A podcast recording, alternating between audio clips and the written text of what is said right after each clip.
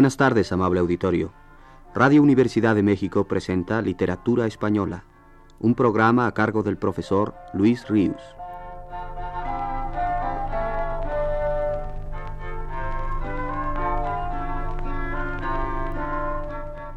Con ustedes el profesor Luis Ríos. Después de haberme referido en la pasada ocasión a los pasos de Lope de Rueda, corresponde ahora tratar del más ilustre de los entremesistas de la Edad de Oro española, Miguel de Cervantes. Sin embargo, antes de ocuparme de su teatro y en particular de su teatro menor, me ocuparé del hombre Miguel de Cervantes. A él dedicaré la plática de hoy. En el prólogo a sus novelas ejemplares pintó el propio Cervantes su autorretrato famoso de la siguiente manera. Este que veis aquí, de rostro aguileño, de cabello castaño, frente lisa y desembarazada, de alegres ojos y de nariz corva, aunque bien proporcionada, las barbas de plata que no ha veinte años que fueron de oro, los bigotes grandes, la boca pequeña, los dientes ni menudos ni crecidos, porque no tiene sino seis, y esos mal acondicionados y peor puestos, porque no tienen correspondencia los unos con los otros. El cuerpo entre dos extremos, ni grande ni pequeño, la color viva, antes blanca que morena, algo cargado de espaldas y no muy ligero de pies. Este digo que es el rostro del autor de la Galatea y de Don Quijote de la Mancha, y del que hizo el viaje del Parnaso, a imitación del de César Caporal Perusino, y otras obras que andan por ahí descarriadas y quizás sin el nombre de su dueño, llámase comúnmente Miguel de Cervantes Saavedra. Fue soldado muchos años y cinco y medio cautivo donde aprendió a tener paciencia en las adversidades. Perdió en la batalla naval de Lepanto la mano izquierda de un arcabuzazo, herida que aunque parece fea, él la tiene por hermosa, por haberla cobrado en la más memorable y alta ocasión que vieron los pasados siglos ni esperan ver los venideros, militando debajo de las vencedoras banderas del hijo del rayo de la guerra, Carlos V de felice memoria.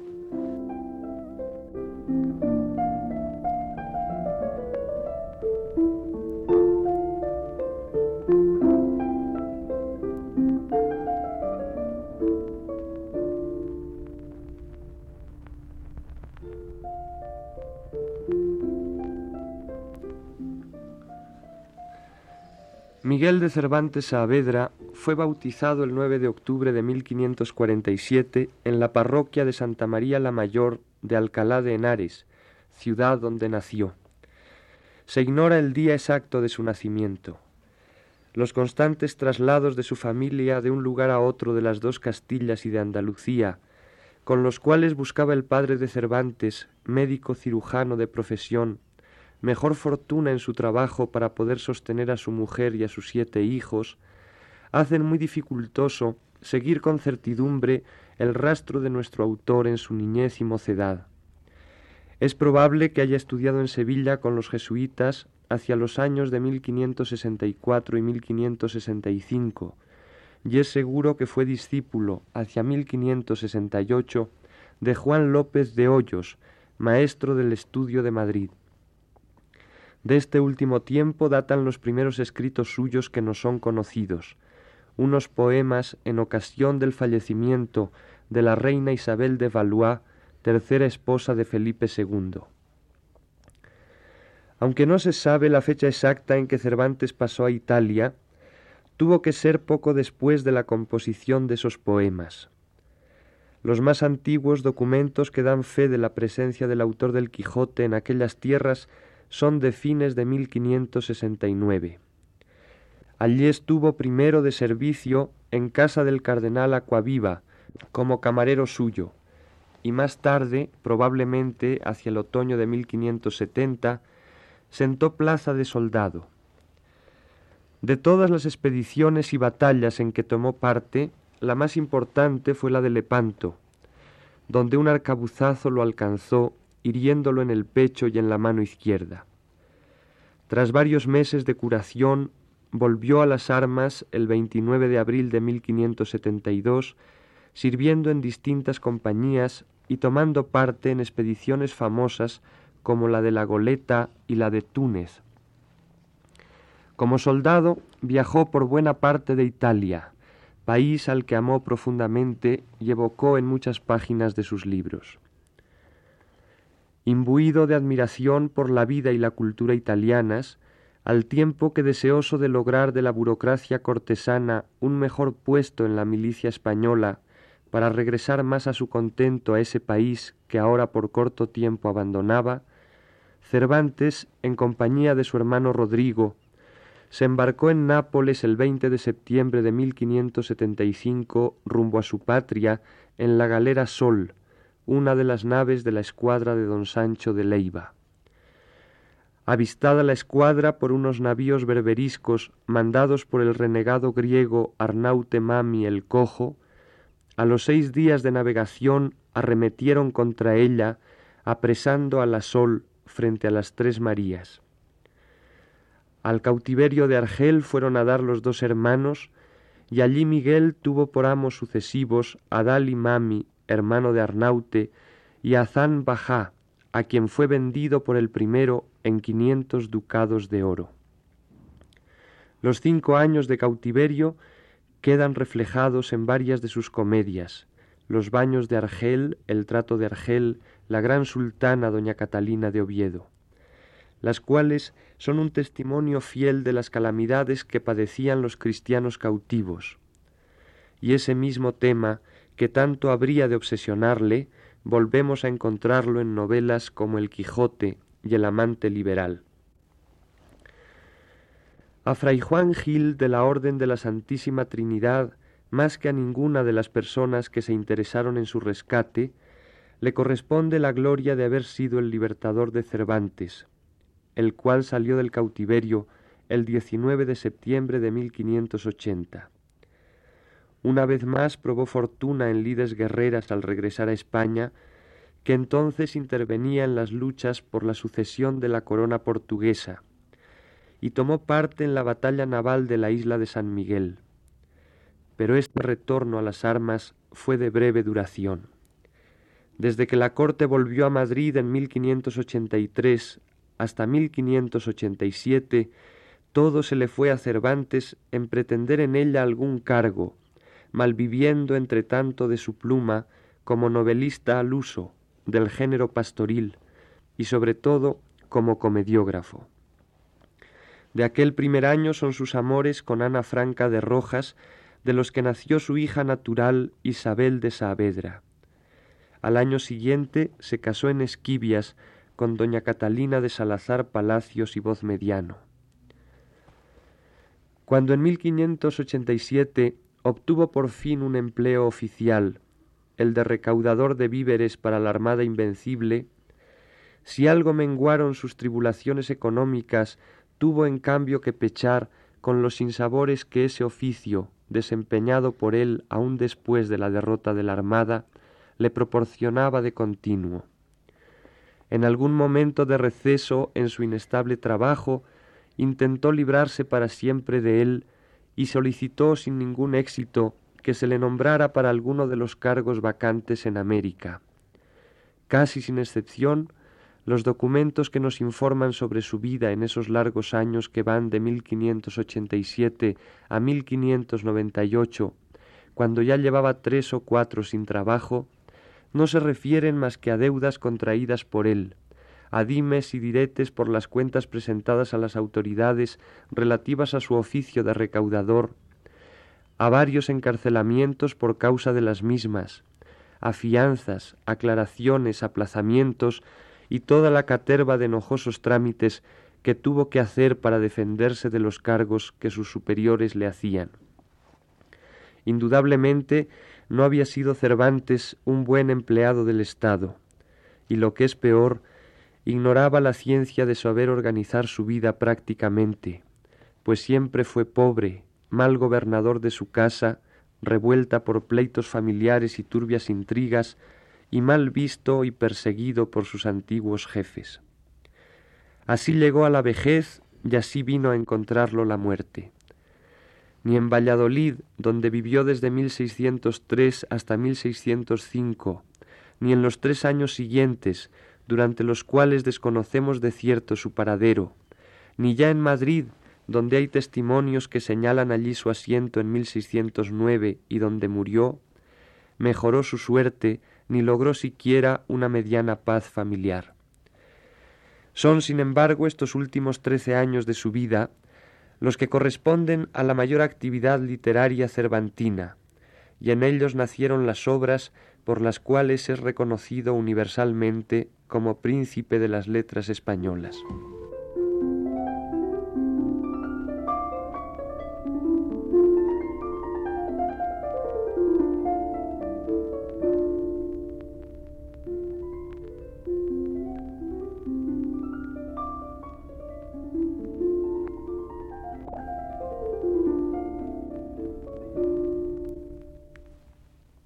Cervantes nos ha pintado su interioridad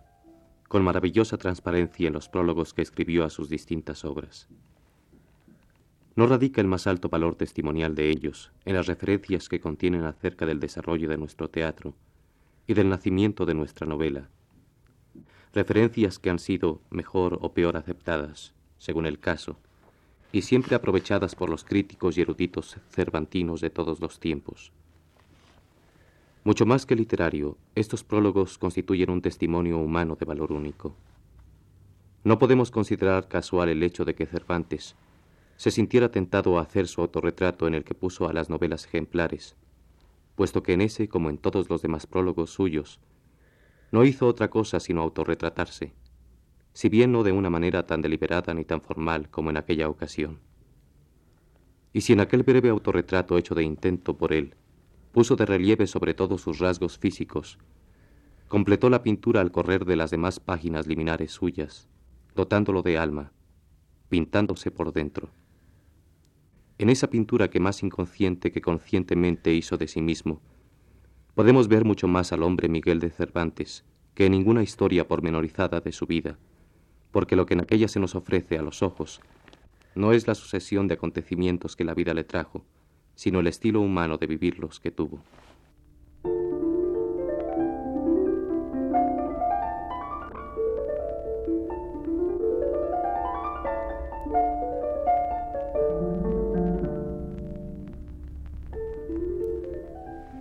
De todos los prólogos, el más revelador es el último que escribió y que ya no alcanzó a ver impreso, el de Persiles. Apenas tiene una página que Azorín considera la más conmovedora de la literatura castellana. Lo escribió lo mismo que la dedicatoria del libro al conde Lemos el 19 de abril de 1616, cuatro días antes de morir, cuando ya de tiempo atrás desahuciado había dispuesto su alma para el trance final. Ayer me dieron la extrema unción, le dice al conde, y hoy escribo esta. Y sintiendo pasar con plena conciencia las pocas horas que le quedaban tuvo la pasmosa serenidad de atreverse a vaticinar el día en que ocurriría su muerte. Mi vida se va acabando, y al paso de las efemérides de mis pulsos, que a más tardar acabarán su carrera este domingo, acabaré yo la de mi vida. En unas cuantas palabras incluidas en la dedicatoria al de Lemos queda trazado el rasgo más profundo de la personalidad de Cervantes, pues éstas, que por las circunstancias en que fueron escritas se hallan en dicho texto, preñadas de un singular patetismo, son válidas para todos los momentos de la vida de este escritor, definitorias como ningunas otras de su carácter. Son aquellas que dicen, el tiempo es breve, las ansias crecen, las esperanzas menguan, y con todo esto llevo la vida sobre el deseo que tengo de vivir.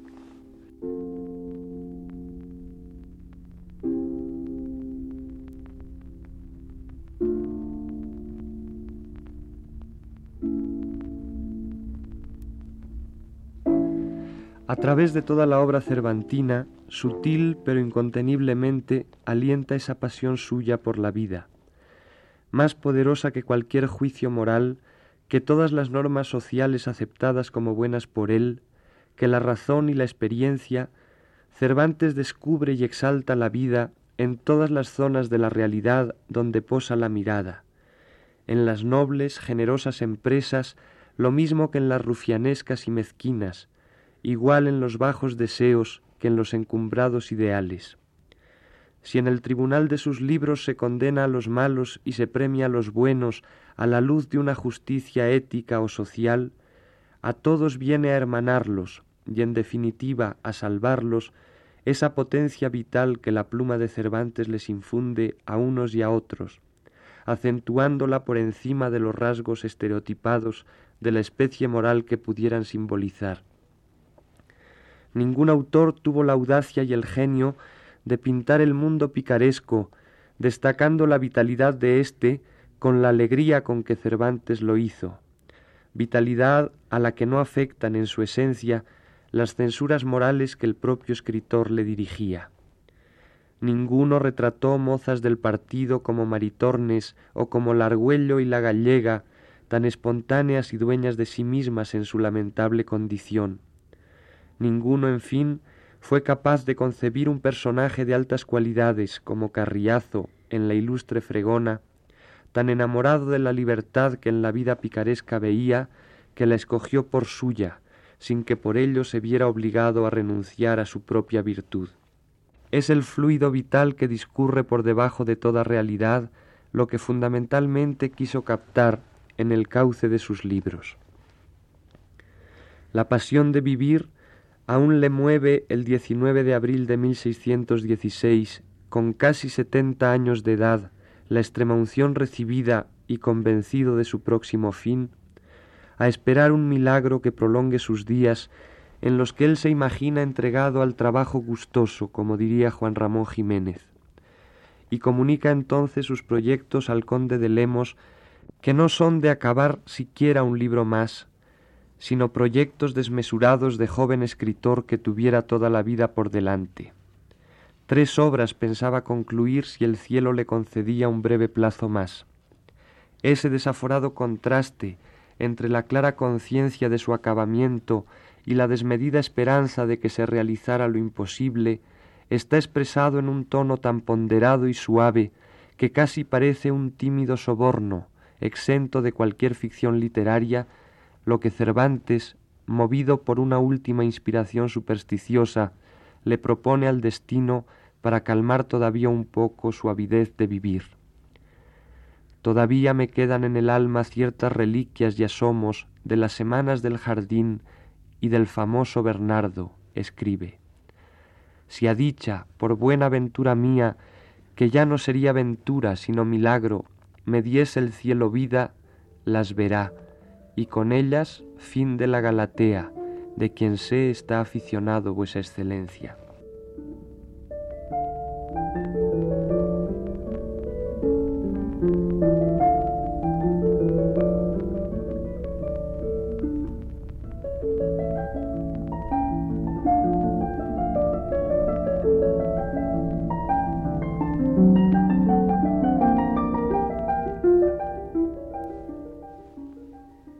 Así como en este, en todos sus prólogos anteriores, salvo en el de la primera parte del Quijote, y para mayor abundamiento, en casi todas las dedicatorias de sus libros, anunciaba Cervantes la publicación de nuevas obras suyas, en las que se hallaba trabajando o pensaba comenzar a escribir, ofreciendo las presentes como un anticipo de las que vendrían más tarde, que él siempre imaginaba mejores. Cuatro de las anunciadas varias veces por él la segunda parte de la Galatea, el famoso Bernardo, las semanas del jardín y el engaño a los ojos, no llegó a terminarlas, y lo que de todas o de algunas de ellas hubiera escrito,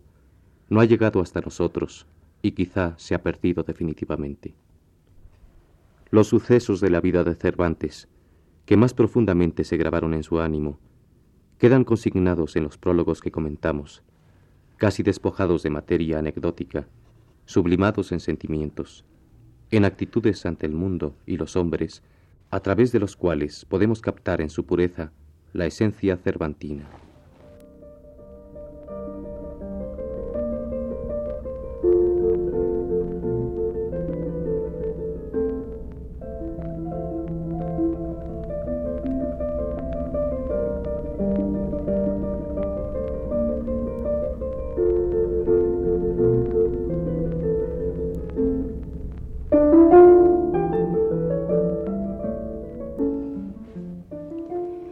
Sabido es que en la vida de este escritor predominaron de un modo excesivo e injusto las experiencias amargas, tanto las de índole práctica como las de carácter moral. Herido a los 24 años de edad en la batalla de Lepanto, quedando para siempre inutilizado de la mano izquierda, hecho prisionero cuatro años después cuando regresaba a España, con cartas de recomendación de don Juan de Austria y del duque de Sesa para pedir una plaza de capitán en una de las compañías españolas destinadas a Italia. Cautivo cinco años en Argel, durante los cuales estuvo su vida varias veces amenazada, debido a los intentos de fuga que en diferentes ocasiones hizo en complicidad con otros compañeros, y al parecer acaudillado siempre por él, regresó por fin a España a los 32 años de edad, tras una ausencia de diez u once en la que, a más de no haber obtenido ningún provecho material, padeció muchas penalidades que culminaron con la esclavitud. El retorno a su patria de un soldado español del siglo XVI, por más valerosa que hubiese sido su conducta en la guerra, no era de ningún modo triunfal. Triunfos, honores y prebendas se guardaban si acaso para los capitanes y grandes jefes. El soldado español, que por algún motivo no podía seguir siéndolo, volvía a toparse con la indiferencia de las autoridades, lo cual en aquel tiempo donde todo procedía, honra y hacienda, del rey y a nombre suyo, de los encubrados por él a los más altos puestos de la administración, equivalía casi seguramente a hundirse en la miseria. Volvía el soldado, como aquel que Cervantes sacó a escena en el entremés de la guarda cuidadosa, con cartas que daban fe de su valor y hazañas, Escribía largos memoriales en los que minuciosamente daba cuenta de su vida guerrera para solicitar un premio por sus servicios, o bien un puesto de alcaide en un castillo, o siquiera en súbita depreciación de sus esperanzas, de cualquier cosa no más que para poder sobrevivir. Buenas palabras, promesas reiteradas de los poderosos no le faltaban, es cierto. Tornaba a ellos al cabo de las semanas, de los meses, de los años, para instarlos a que pusieran en ejecución sus buenos propósitos. A veces algunas migajas alcanzaba, alguna comisión o embajada de ínfima categoría que duraba una breve temporada. Y vuelta a empezar. Nuevos memoriales, antesalas, reverencias. Unas veces la muerte venía a poner término a las molestias que estos héroes tullidos y andrajosos ocasionaban a los refinados y prudentes burócratas del rey nuestro Señor. Las más de ellas acababan buscando más considerada patria en la república de pícaros, rufianes y demás malvivientes, y contadas veces podían al cabo obtener algún trabajo mal pagado, peor visto y tan enojoso como el que obtuvo Cervantes siete años después de haber sido rescatado del cautiverio.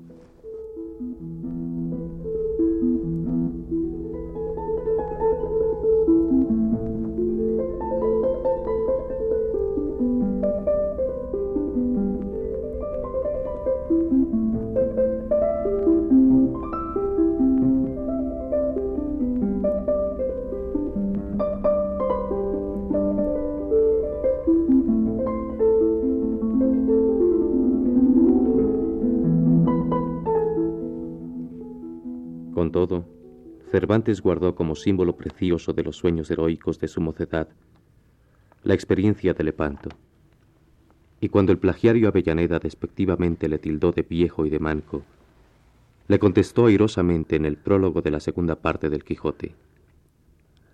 Lo que no he podido dejar de sentir es que me note de viejo y de manco, como si hubiera sido en mi mano haber detenido el tiempo, que no pasase por mí, o si mi manquedad hubiera nacido en alguna taberna, sino en la más alta ocasión que vieron los siglos pasados, los presentes, ni esperan ver los venideros. Si mis heridas no resplandecen en los ojos de quien las mira, son estimadas a lo menos en la estimación de los que saben dónde se cobraron, que el soldado más bien parece muerto en la batalla que libre en la fuga. Y es esto en mí de manera que si ahora me propusieran y facilitaran un imposible, Quisiera antes haberme hallado en aquella facción prodigiosa, que sano ahora de mis heridas sin haberme hallado en ella. Las que el soldado muestra en el rostro y en los pechos, estrellas son que guían al cielo de la honra, y al de desear la justa alabanza. Y hace de advertir que no se escribe con las canas, sino con el entendimiento, el cual suele mejorarse con los años. Y en el autorretrato hecho en el prólogo a las novelas ejemplares, Creyó conveniente aludir a ese punto de su biografía, así como al cautiverio, diciendo, Llámase comúnmente Miguel de Cervantes Saavedra. Fue soldado muchos años, y cinco y medio cautivo, donde aprendió a tener paciencia en las adversidades.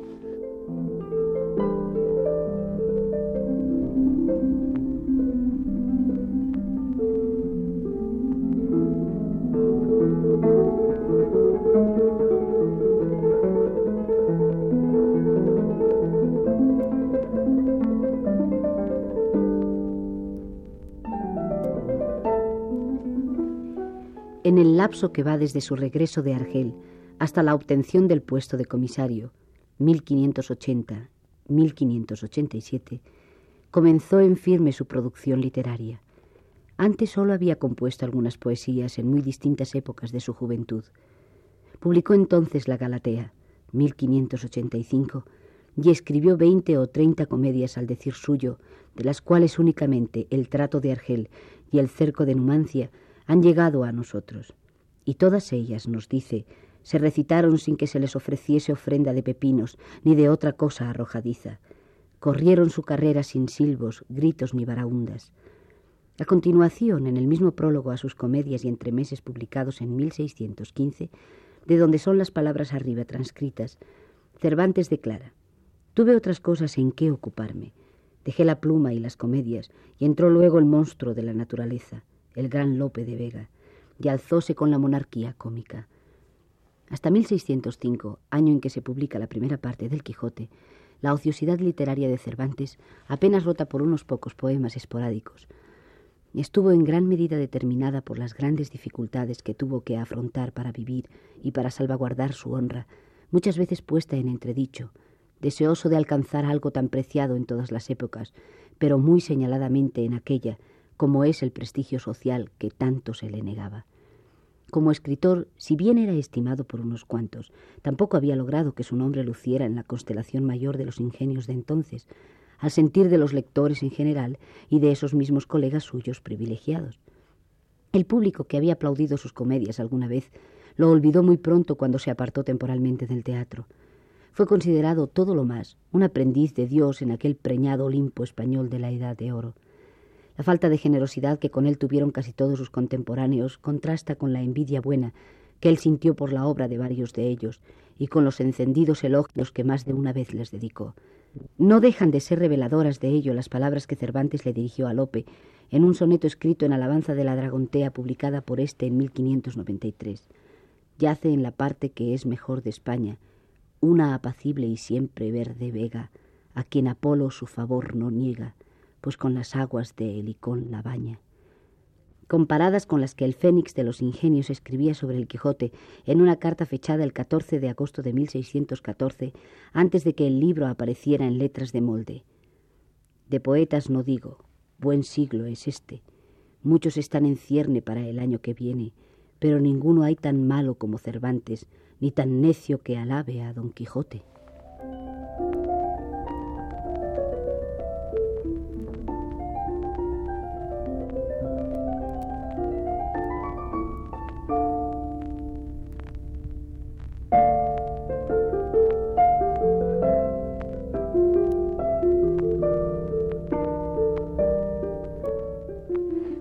Sentir de Cervantes ante esa poca estimación literaria en que se le tenía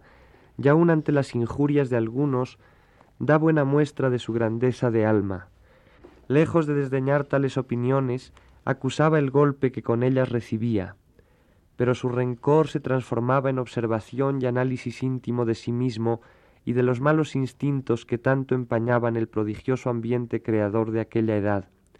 y por propia estimación, y en definitiva por fe solitaria y honda en su poco apreciada obra, nunca dejó que su dolida ironía se trocara en sátira corrosiva, ni que el pesar de un escritor no justamente recompensado se volviera oscuro resentimiento de segundón. Admira la finura de la gracia de Cervantes y el equilibrio de su ánimo cuando nos cuenta en el prólogo a sus comedias y entremeses de 1615 el olvido en que cayó como dramaturgo al grado de que nadie quiso representar sus nuevas comedias. Dice así, Algunos años ha que volví yo a mi antigua ociosidad, y pensando que aún duraban los siglos donde corrían mis alabanzas, volví a componer algunas comedias. Pero no hallé pájaros en los nidos de antaño. Quiero decir que no hallé autor que me las pidiese, puesto que sabían que las tenía, y así las arrinconé en un cofre y las consagré y condené al perpetuo silencio. En esta sazón me dijo un librero que él me las comprara si un autor de título no le hubiera dicho que de mi prosa se podía esperar mucho, pero que del verso nada. Y si va a decir la verdad, Cierto que me dio pesadumbre el oírlo, y dije entre mí, o yo me he mudado en otro, o los tiempos se han mejorado mucho, sucediendo siempre al revés, pues siempre se alaban los pasados tiempos. Torné a pasar los ojos por mis comedias y por algunos entremeses míos que con ellas estaban arrinconados, y vi no ser tan malas ni tan malos que no mereciesen salir de las tinieblas del ingenio de aquel autor a la luz de otros autores menos escrupulosos y más entendidos. Aburríme y vendíselas al tal librero, que las ha puesto en la estampa como aquí te las ofrece. Él me las pagó razonablemente. Yo cogí mi dinero con suavidad, sin tener cuenta con dimes y diretes de recitantes. Querría que fuesen las mejores del mundo, o a lo menos razonables. Tú lo verás, lector mío, y si hallares que tienen alguna cosa buena, entopando aquel mi maldiciente autor, dile que se enmiende, pues yo no ofendo a nadie, y que advierta que no tienen necedades patentes y descubiertas, y que el verso es el mismo que piden las comedias, que ha de ser de los tres estilos el ínfimo, y que el lenguaje de los entremeses es propio de las figuras que en ellos se introducen y que para enmienda de todo esto le ofrezco una comedia que estoy componiendo y la intitulo El engaño a los ojos, que si no me engaño le ha de dar contento. Y con esto Dios te dé salud y a mí paciencia. Una soledad tan grande como la de Cervantes entre sus contemporáneos, azuzada además por los conflictos domésticos y la estrechez económica que nunca supo remediar, Tal vez sea la causa que explique esa necesidad suya a cada nueva publicación de confesarse ante el lector con tanta honradez, sin embozos de ningún género, haciéndonos partícipes de sus frustraciones, de sus esperanzas y sobre todo del efecto resultante de tan contrarios sentimientos,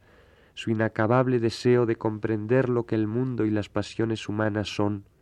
que hizo que nunca perdiera el gusto de sentirse vivo, sino que acendró en él ese afán hasta tal punto que ni en su despedida de la vida el tono de su voz lo traicionó, adecuado siempre a la realidad, con serenidad y desenfado, por más lamentable que ésta fuese para él. Las últimas palabras escritas por Cervantes, con las que puso fin al prólogo del Persiles y se despidió de su obra y del mundo, no fueron más solemnes ni menos espontáneas que éstas. Adiós gracias, adiós donaires, adiós regocijados amigos, que yo me voy muriendo y deseando veros presto, contentos en la otra vida.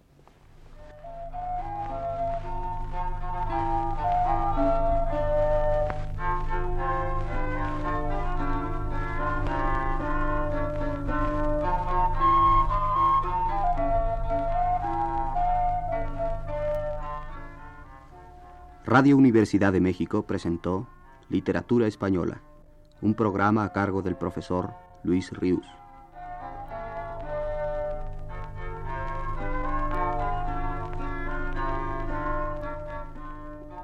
En una intervención especial escucharon ustedes las voces de Aurora Molina y Claudio Obregón. Agradecemos su atención y les invitamos a escuchar el siguiente programa de la serie el próximo viernes a las 18 horas. Muy buenas tardes.